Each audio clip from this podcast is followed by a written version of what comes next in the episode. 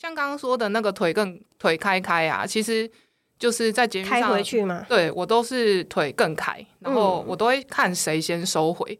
那我最近的实验结果就是他们会先收回。那像是因为我平常就是跟我女朋友一起生活，所以我们家现在没有男性成员。但是我的工作是我弟弟会来一起工作，那我都强迫他坐着尿尿。其实男生也可以坐着尿尿，哎，嗯，对。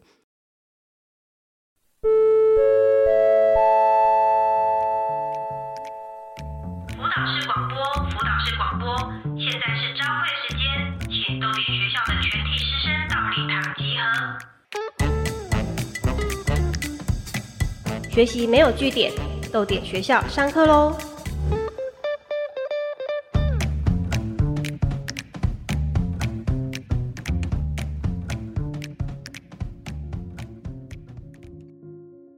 大家好，欢迎来到豆点学校，我是主持人刘子瑜。学习没有据点，欢迎加入我们的行列。今天的节目，我们也准备了和生活息息相关的性别议题。如果你听了节目有任何想法，欢迎到豆点的社群媒体留言，加入我们的讨论哦。今天的特别来宾是留守番工作室的总编辑黄思密，我们先请思密跟大家打声招呼。大家好，我是黄思密，我是留守番工作室的负责人、总编辑兼设计师。然后我刚开完刀，开完什么刀啊？呃，子宫肌瘤。等下可以聊。好，好，好，欢迎思密来到豆点学校。今天我们要讨论什么主题呢？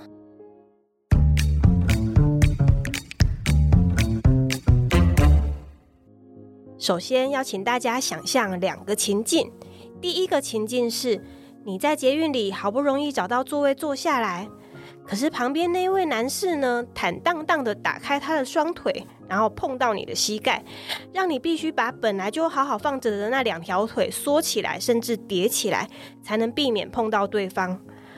第二个情境是，你终于离开捷运回到家，一放下东西就先去厕所。而你需要在解放之前，先把家里的男性成员不小心滴在马桶坐垫上的尿液擦干净。给大家五秒钟考虑一下，这两个寻常小事，你比较常碰上哪一个？其中哪一个更让人烦躁呢？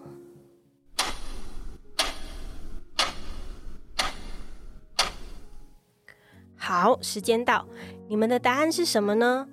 这两件事，不管男女都可能会遇到啦。但是奇妙的是呢，本来腿开开的男性，在发现自己的腿碰到另外一个男性的时候，经常就会自动把开腿的幅度缩小一点。而男性使用马桶坐垫的几率也比男啊也比女性更低，所以女性要忍耐这些事情的几率，其实是真的比男性高上不少的。那这就跟我们今天的主题有关啦。今天我们要讨论的就是女生在日常生活中要忍耐的各种小事。思密会不会觉得你在日常生活中有什么事情是因为身为女性而被迫忍耐的？你有没有一种嗯忍者化的感觉？嗯，我最近都不太忍嘞，所以看到这个题目的时候，我都会有点思考一下，就是说，哎，我到底忍过什么？像刚刚说的那个腿更腿开开啊，其实。就是在节目上开回去吗？对我都是腿更开，然后我都会看谁先收回。那我最近的实验结果就是他们会先收回。那像是因为我平常就是跟我女朋友一起生活，所以我们家现在没有男性成员。但是我的工作是我弟弟会来一起工作，那我都强迫他坐着尿尿。其实男生也可以坐着尿尿，哎，嗯，对。然后我就是很常在路上态度矫正一些阿北。怎么样矫正？就反正也是坐捷运的时候，然后上次坐捷运有一个阿伯就直接，我们就坐在那个月台的椅子上，有一个阿伯直接把脚跪在那个椅子上，然后绑鞋带，然后我就捷运的椅子上，就是呃月台那边不是有等车的椅子，就是让人坐下来的椅子，对对对，然后他就是把脚直接跪在上面，然后绑鞋带，嗯，那我一开始本来就想说，哎，这里不是坐着的吗？那你的鞋底那么脏，我就是屁股还去坐那里，那我屁股不是也脏掉了吗？所以我就是直接跟他说：“不好意思，先生，这也是坐的椅子。”然后他就充耳不闻，我就大概又讲了两三次，然后他就点点头，继续绑，后来就走了。绑完再走嘛，绑完再走，啊，真的是，对，也就是说我的态度矫正对他们来说就是耳边风这样子。嗯，但是我是鼓励大家，就是在路上看到这种人，就是给他态度矫正。嗯，那总有一天他可能会就是听得进去，至少要让他们知道有人对此不满。对啊，因为有有的时候，很多时候我们都想说啊，算了，就是不要太计较啊。对，真的，我回家屁股再消毒一下，反正裤子要洗。但我后来又会想说，我为什么要忍受这一切？所以最近都不忍的。好，所以私密今天是来教我们怎么样态度矫正别人，跳脱忍者这个身份的。好，哎，刚刚提到说你因为子宫肌瘤去开刀，现在怎么样啊？哦，就是我三月十号的时候，今天录音是四月二十五号嘛，我三月十号的时候去开一个多月前，对，嗯，然后我那个时候其实不是因为。发现子宫肌瘤才去就医的，是怎么样？是因为它压迫到我的大肠，所以已经发现很久了。是因为那个礼拜我吃了麻辣火锅之后，我一直没有大便。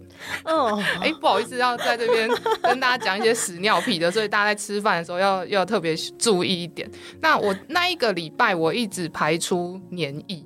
从后面，嗯，那其实大肠排出黏液白是正常的事情，因为它要润滑你的大便。是，可是就是我没有排出大便，反而一直排出透明的黏液，这就很不正常。对，但是好死不死，就是那一周我在吃完麻辣火锅那一周，刚好是我月经来。那月经其实让我们很习惯疼痛这件事情。对对对，我一直以为下腹闷痛是每个人都是这样子。嗯，我一直以为那是月经才这样。对，所以我是忍了一个礼拜之后都没有这种不正常的状态，我才去挂急诊。然后挂急诊之后，我就大概在急诊室躺了八个小时，就是做各式各样的检查。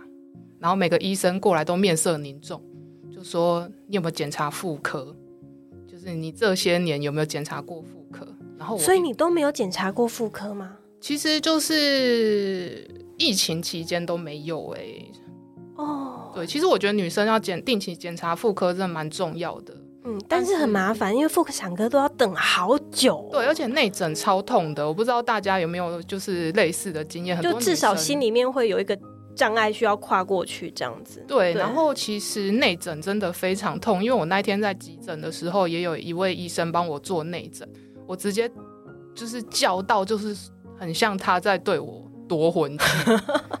怎么会这样啊？然后，反正就是可能是因为我的子宫肌瘤长得太多太大了，所以导致内诊的时候，大家都知道女生内诊是什么状况嘛？就是鸭嘴钳撑开，对，塞进阴道里面撑开，因为医生要看到里面长什么样子。对，这是非常疼痛的一件事情。嗯。然后，所以那一天我就是发现了我的卵巢跟我的子宫都有瘤。然后，在这之前你不晓得吗？之前不晓得哦。对，然后。接下来呢？对啊，然后医生也不告诉我是那些瘤是什么东西，所以我回去就自己 Google。嗯，那你知道 Google 就会有很可怕的东西出现，都是癌症之类的。所以那两那几天，其实我也把遗书写好了。我真的以为我会死，因为 Google 出来都是想说，哎，卵巢里面有瘤，可能是卵巢癌啊，是什么女性隐形杀真的不要随便自己吓自己，这。对啊，反正。后来过了几个月，就是我很勤跑医院做了精密的检测检查，才最后才过了一两个月之后才发现是子宫肌瘤。然后可能别人都是一颗两颗，但我有十几颗，然后最大的还有超过七公分吧。嗯，总之就是里面我的子宫里面充满了这些很像是克苏鲁的东西。哦，真的有有，它很像克苏鲁，没错，对，它已经不是一颗两颗的东西了，它是整个，而且它会增生，对，整个填满那个里面，然后所以我才会，因为它已经影响到我了，所以因为像子瑜有说，就是你也有子宫肌瘤，但是医生建议定期追踪，对对，其实有很多女性她被检查出来就是子宫肌瘤之后，医生是说定期追踪就可以了，但是我的因为已经压迫到我的肠子。然后我必须要把它处理掉，所以开刀了。没错，因为而且我还去检查了大肠镜。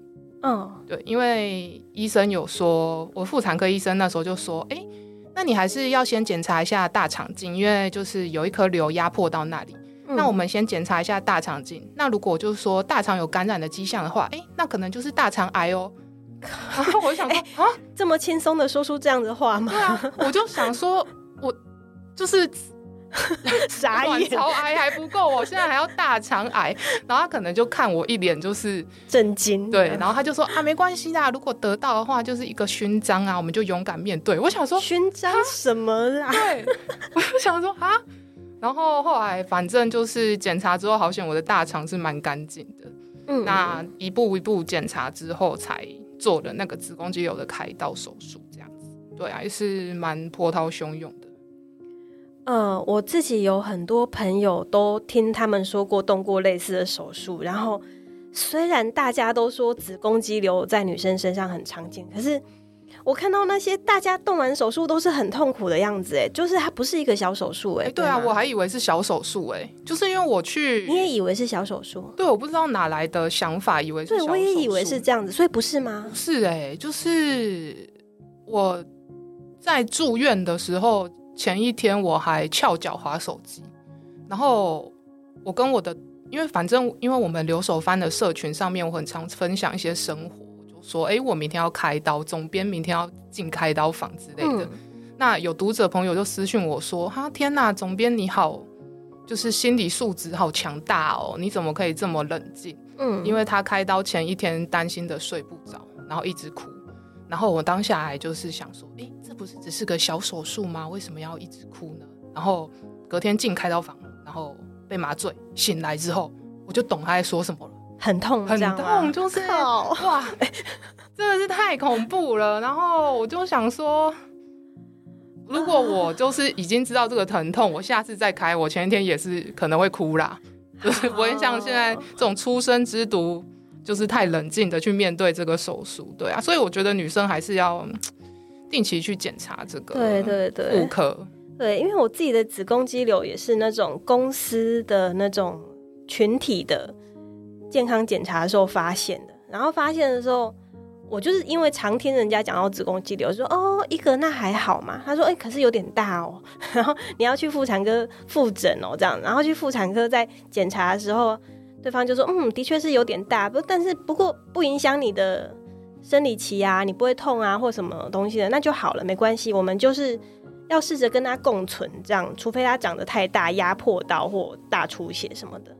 然后一边听就一边觉得说，哎，这个很像某种女性人生的隐喻，好像我们很习惯生命中存在某一种不舒服的状况，但是只要他不要太夸张，我们就再继续忍耐一下，这样子。”好，这个这个话题真的是，就是女生聊起来就是有一种心有戚戚焉的感觉。我之前还听过有一个朋友是动完手术之后，然后肚子上插引流管还是导流管之类东西，然后之后要拔掉是直接拔掉，我 听到都傻眼了。我真的以为这是一个很小的事情，但实际上就是对大家还是多多的没事去看一下妇产科，然后定时了解一下自己的身体，这样子。待会我们继续来讨论女生还要再忍耐什么事情呢？广告之后马上回来。觉得经典很难读懂吗？欢迎您打开耳朵阅读经典。五月五号礼拜五晚上七点到九点，在桃园市立图书馆新总馆微光厅。演员陈玉婷喊师大英文系黄涵瑜教授用读剧的方式陪你深度讨论：欺负小动物是会有报应的。谈爱伦坡小说《黑猫》中的酗酒、暴力与幻觉。欢迎上豆点或桃园市立图书馆官网查询详细资讯，报名抢位哦。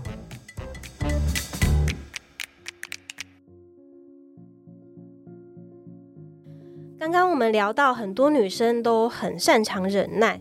身为创作者，或许也会把这样忍耐的情况写下来。思密最近参与了南方家园出版的合集《Seven》，对吧？对。那《Seven》是用天主教教义里面的七宗罪为出发点。那你配你被分配到是嫉妒这个主题，你要不要谈谈你写的这一篇短篇小说内容？嗯。这篇小说的开场其实是一个已婚的女子，那她是以第一人称做书写的。然后这个已婚的女子呢，她在午夜走入了一间酒吧。那后来读者会跟着她的视角发现，哎，她其实进去酒吧不是在喝酒的，因为那酒吧地下室有另外一个不为人知的场所。对，那我不太晓得，就是因为这个短篇小说啊，会如果我们谈的太多，可能会爆雷，可能会影响阅读它的乐趣，所以我尽量在不爆雷的情况下跟大家介绍这个。我写的这篇小说，那其实我以前就是写 BL 小说的嘛。在教这篇小说之前，我其实写了另外三版，这个是最后定稿的版本。哇，好认真哦！对，三个版本都是同一个故事吗？它其实差不多是同一个故事，但是呃，前面的几个版本是由男性的出发点去写的。那我一直写一写都觉得不对，因为其实我以前很习惯写 BL，我很习惯就是附身在所谓的我们创作创造的一个男性的身上，即便他可能不是现实中的男性。对，那我很习惯的就是想要进入这个非女性的躯体里面去说这个故事，但是我写了几次之后就觉得怪怪的，不太对劲。那直到就是说。在二月二十八号那天，其实我家的猫也是在那一天刚过世，嗯，所以其实前几个月我经历了非常多痛苦的事情。然后我在二月二十八号那天送它走的那一天，在午夜的时候，才把最新定稿的这篇的草稿用手机打出来。嗯，哎，讲一讲有点沉重，不好意思。那。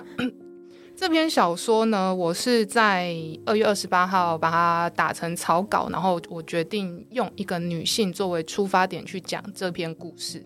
然后我在开完刀的时候，我再继续用手机在病房中完成了大概百分之七八十的进度。那这篇小说对我来说有一个蛮重要的，怎么讲里程碑嘛？因为之前我跟子瑜在豆点学校的另外一集。打扮里面也有提到，就是说我以前很不敢觉得，不敢自称我是女性，嗯，因为就是我觉得这世界的女性好像不是长我这样，他们有他们的规范，这样，他们有他们的规则，他们有他们的那个模型，那我可能塞不进去，所以我在很小的时候，我其实是不太敢自称，就是我是女生，嗯，我是女性，但在这篇小说里面。我竟然就是写出了一句话，就是说，明明我们女人是最不怕见血的，嗯，对，是最不怕看见血意这件事情的。所以，呃，这篇小说我觉得对我来说是一个很特殊的体验，就是我终于是附身在一个女性的身上，好好的去是讲一个故事这样子。对，然后而且甚至我还写出了明明我们女人，哎，我觉得很惊讶哎，因为我我以为之前在跟你聊的那一集里面，你已经克服了那个状态，所以说他其实还是需要在不断的重复的一直克服这样子我觉得到我这个岁数，到我这个阶段，是我本来也不知道，就是说我其实还有一道坎没有跨过去，但是书写了这篇之后。我就是真的觉得，哎，对我就是这样的一个女生，然后我也可以从女生的视角去看这些事情，即便这件这些发生在女生身上的事情，我可能没有亲身经历过，但我经历过别的女性会遭遇到的事情，所以我可以使用我们女人这样的角度去对世界讲一些话，这样子。对，以前讲会有，以前讲就是说，哎，我们女生怎么样，可能会有点心虚。那那个心虚是是很很优美的。对，我懂，我懂。没办法，就是很直接的讲出来这样子。对啊，那这篇小说的话，我真的是很难得用一个女生的视角去讲一个怎么讲？这个这篇小说可能男生来看会是疼痛系小说。对，我好喜欢这一篇哦，超爽快。女生来看可能会是惊悚加。爽快，嗯，对，复仇戏嘛，对，可能不知道要怎么跟大家讲，因为它是一个很短的结构的设计，对，那它其实最精彩的描述，我自己最喜欢的就是地下室那一场戏，我因为我其实很久之前就在进行 BL 创作嘛，BL 创作其实就是开一个凝视男性的场域，那其实我在这篇小说里面，同时也加入的这样的场域。超赞，有女性去观看，就是凝视男性这样子。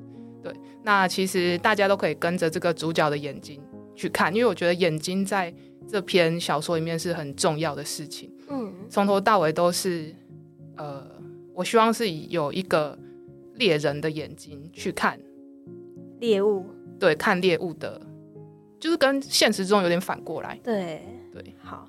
其实我呃，我我自己看了这篇小说之后，真的非常喜欢。然后，嗯，不过刚刚思密有提到说，你在这之前就是有不同的版本，都是用男性的角度来写的。你自己觉得那几个版本跟你最后定版的这个女性的版本，它的差别在哪里呀？我有点好奇。呃，因为其实，在地下室那一场秀里面，其实台上的是男性。嗯，我其实一开始是用台上的那个男性被怎么样的那个男性啊，用他的视角，对对对，去做书写哦。对，那我发现我一直无法同理他，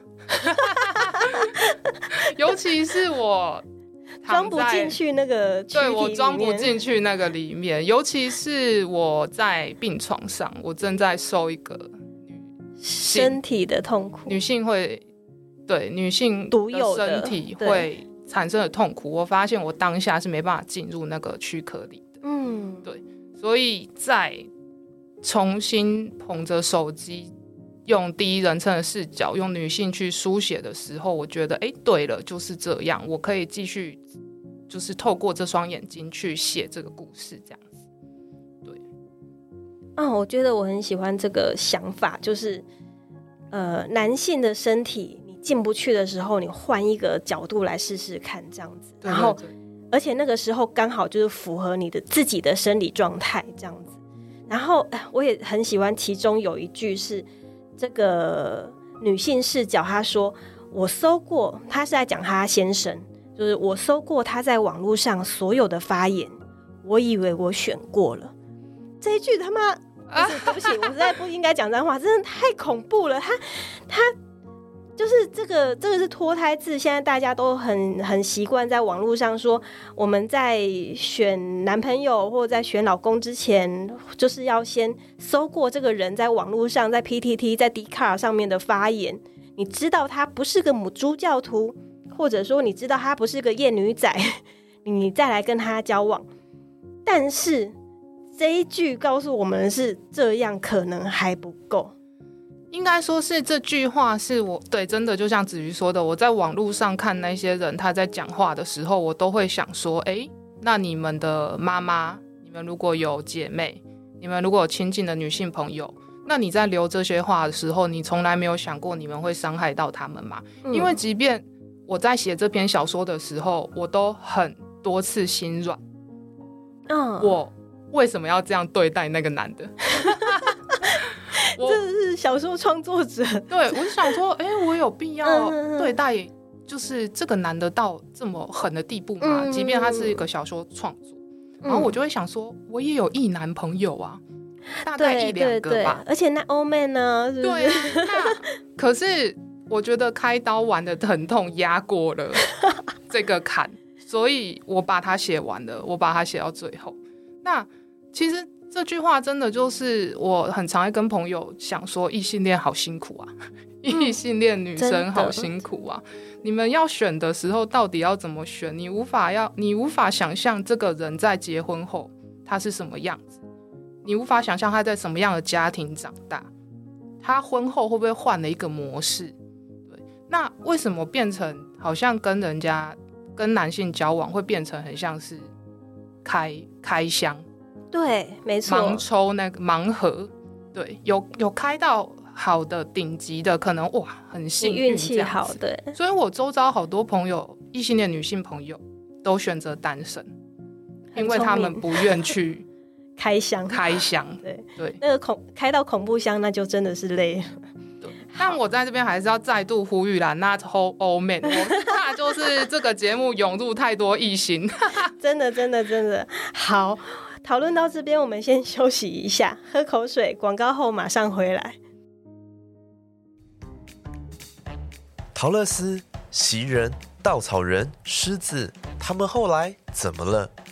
小时候读过的《绿野仙踪》，原来只是第一集。带给小孩欢笑、为大人指点迷津的《绿野仙踪》故事集上市喽！全台湾第一套完整收录《绿野仙踪》十四集系列故事，各大中文电子书平台都有贩售，详情请洽豆店官网。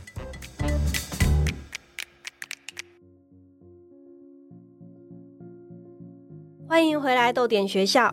我跟留守番工作室的总编辑黄思密讨论了他的最新小说作品，也谈到了女性长久以来习惯忍耐的这件事。我们在节目中一开始提到的那些，像是坐在旁边的人开腿啊，或者有尿液滴在马桶坐垫上啊，这一类都是很小的事。很多时候我们就是觉得啊，不要跟陌生人计较那么多啊，或者不要跟家人计较那么多啊。这种习惯忍耐的所谓美德，在某种程度上，好像也变成了我们的拘束器。那久了之后，我们甚至会遇到事情，就会直觉的觉得说：“啊，算了啦，走开就好了，不要看就好了，不管他就好了。”然后某一天，你就会被突然指责说：“哎，你怎么不反击呀？你不反击还怪人家吗？”但是带着拘束器的我们，总是被说小事情忍耐一下就好了的我们，我们到底什么时机可以学习反击呢？刚刚私密告诉我们说，他其实不呃不忍耐这些事情的。那所以我们要来问问思密说，你觉得我们要怎么样在反击跟忍耐之中找到平衡呢？我觉得以前我很。会忍耐事情，或是我曾经被别人说个性很好，是因为我的外形，就是我觉得自己，因为以前就是快要破百公斤，嗯，那我那时候就想说，好，我起码要有个性很好，起码要好笑，起码要当一个个性很好的人，我起码要白，嗯，所以我不晒太阳，嗯。那那个时候，我比较想要去讨好别人，所以我就习惯忍耐，然后习惯去压抑自己。那今天我不再忍耐这件事情，是因为我更清楚我这个人是什么样子，我要以什么样子的方式，呃，什么模样去活在这个世界上。所以我觉得我更不需要去忍受，我不需要去讨人欢心这样子。那至于要怎么样在这些过程之中找到平衡，我觉得不舒服就讲。但是我也很常听到周遭的女性朋友就是说：“哎，可是我讲了，万一被打，会被打，万一被杀怎么办？”啊，比较严重的那种那些状况，应该是说，比如说像是我的小说里面有写到，就是呃一个不熟的男同事。嗯嗯嗯嗯，打电话跟你讲公事，那讲一讲，他就说，哎，那你喜欢吃什么啊？我们下次要不要一起去吃啊？你下次要不要一起走去捷运站？嗯，这些你要怎么样回绝掉？你怎么？你会很担心，就是会不会被这些人跟踪？会不会被这些人做出什么样的不妥的事情？嗯，那我就会想说，为什么女性要忍受这件事情？是不是男生太容易去 呃跟踪别人？太容易去一不爽就动手之类的，嗯，对。那其实是我们不知道他到底会不会这么做，所以说我们得防着点这样子。对，那为什么男生就不怕？就是说在冒犯女性的时候，他们可能会被怎么样？这个也是我怕。对，这个就是我提出的问号，在这个小说里面，为什么他们不怕会被怎么样？对，然后。要怎么在这之中找到平衡呢？其实我自己没有答案。起码我今天就是，如果我被冒犯了，我是尽量不忍受，尽量在当下就讲出来。我以防就是这些东西在我的心里之后会产生不好的化学作用。嗯，因为有一些悔恨是你之后会想说，为什么我当初不讲出来？为什么我当初不那样做？其实当下真的有很多的考量，尤其是女生，就是特别会。在当下考量这件事情，对。这里我想要分享一下我自己一个经验，就是呃，我在开始接触了就是性别平等这些事情之后，嗯，就是有时候我回高雄老家，会跟那个我的侄女说一些，就是保护自己的身体的那些想法。然后呢，有一次回到北部之后，我妈就是跟我讲说：“哎，她现在听了你那样讲，吼，到学校去，然后就是人家碰她，就是很激烈的，就是反抗，哎，这样子。你你干嘛教他这些有的没有的东西？”然后坦白说，我当时候第一个想法的确是，哎，怎么会这个样子？我不是要教他碰到小事就尖叫啊，什么东西的，我是要他让他知道什么时候该尖叫啊。后来我自己想了，真的，我真的想了好一阵子。然后我跟我妈说，他现在就是要练习，他要练习，他这个时候尖叫啊，原来这个时候可能不需要这样子啊。然后，但是他必须要练习，他有试错的空间，然后他之后才会知道哪些时候他的尖叫跟反击是对的。如果他一直处在一种不知道、不知就是不知道他可以反击、他可以尖叫的状态下，他就是忍耐。那他以后碰到真的重要的事情、重大的事情的时候，他也还是会忍耐。所以说，我们现在要让他试试看。试试看这些是是不是可以忍耐的，然后大家会对这样的事情反应怎么样？我觉得这个是一个呃，就是大家要给自己跟给身边的人都要有试错的空间啊。就是忍耐这件事情，它没有一个很绝对的准则，但是我觉得试错空间是要有的。然后你要去包容别人这么对，我觉得很重要的就是自己要把身体的界限画好。那小朋友他可能还在抓那个界限，对，那可能动不动就触到他的精灵。那他长大之后，就是经过这反复的测试，他自己会知道他身体的界限在哪里。嗯，对，因为像我也很不喜欢我的妇产科医生，虽然他是型男，我没有不喜欢他，但是他上次就是边跟我讲话边碰我的手，但虽然是医生的那种就是关怀，可是我不喜欢。那我当下并没有说，因为我会觉得，哎，干嘛这样撕破脸？干嘛这样？好像而且人家是医。就是妇产科医生，好像是应该的，对对。所以说，不管是什么样子的状况下，我们都还是会有一些这样子的小小的拉锯。对，为什么我们要在日常生活中充满这种拉锯？这也是非常就是有够烦的，对，没道理的事情。好，谢谢思密的分享。如果你听到目前的节目有任何想法，欢迎到豆点的社群媒体本集内容的下方留言，加入我们的讨论哦。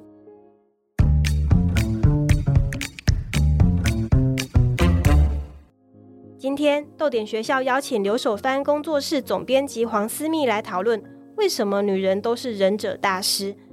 人生在世呢，大家或多或少都在忍耐啦。但是女性在社会文化的影响下，需要忍耐的小地方确实是比较多一点，而且夹藏在各种我们刚刚聊到那种幽微的缝隙中，那种奇怪的小小的瞬间。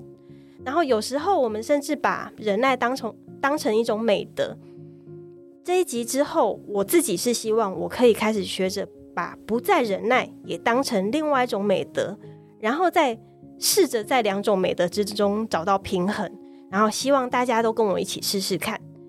最后，我们要请私密向大家介绍本集的延伸阅读作品，不管是书、电影、电视影集都可以哦。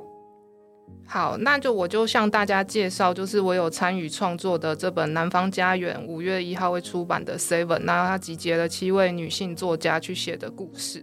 对，那我也在推荐一本我们家的呃五月要新出的出版品啊，它叫《青春停格》，是妮娜拉库尔就是创作的作品。那她也是一个女孩子视角，就是作为出发点的作品。我们家出版 BL 嘛，但我有尝试出版了两本，就是。呃，以女性视视角出发的文学作品。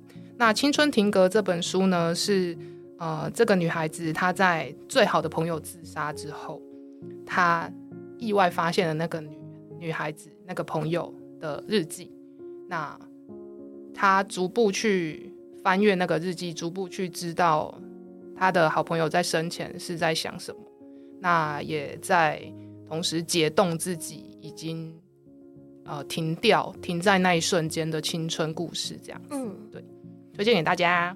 好，这一本呃，这本小说的作者他之前也有一本另外一本书嘛，也是刘守藩出版的，要不要也一起介绍一下？好，他之前在我们家出版的是《我们好好的》，对，那她是也是一个女孩子作为出发点，那那个女孩子是在阿公去世之后，她就逃离了那个家乡，对，那她的好朋友一个也是一个女孩子。她本来他们两个本来有机会在一起，但是因为是个百合，对对对。那那个主角他在阿公去世之后，他跟那阿公相依为命，他已经没有任何家人了，他逃离那个家乡。那他的朋友就觉得很奇怪，所以在一次圣诞节去找他，他们也是在那个呃都没有人的宿舍里面，因为大家都回去过圣诞节的，只有他们两个。那逐步去抽丝剥茧，他到底发生了什么事情？这样子，嗯嗯。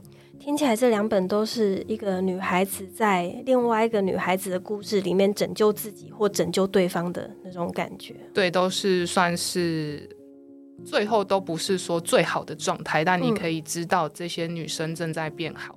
哦，我觉得这个是很适合大家来读的作品。好，今天我们的讨论超级精彩，不知道你是不是也跟我一样有满满的收获呢？感谢你的收听，也感谢私密的分享，谢谢大家。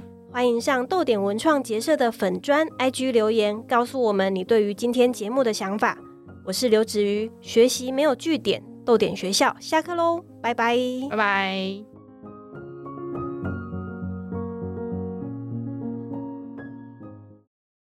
这集会不会太严肃啊？这集很都会，突然间都会吗？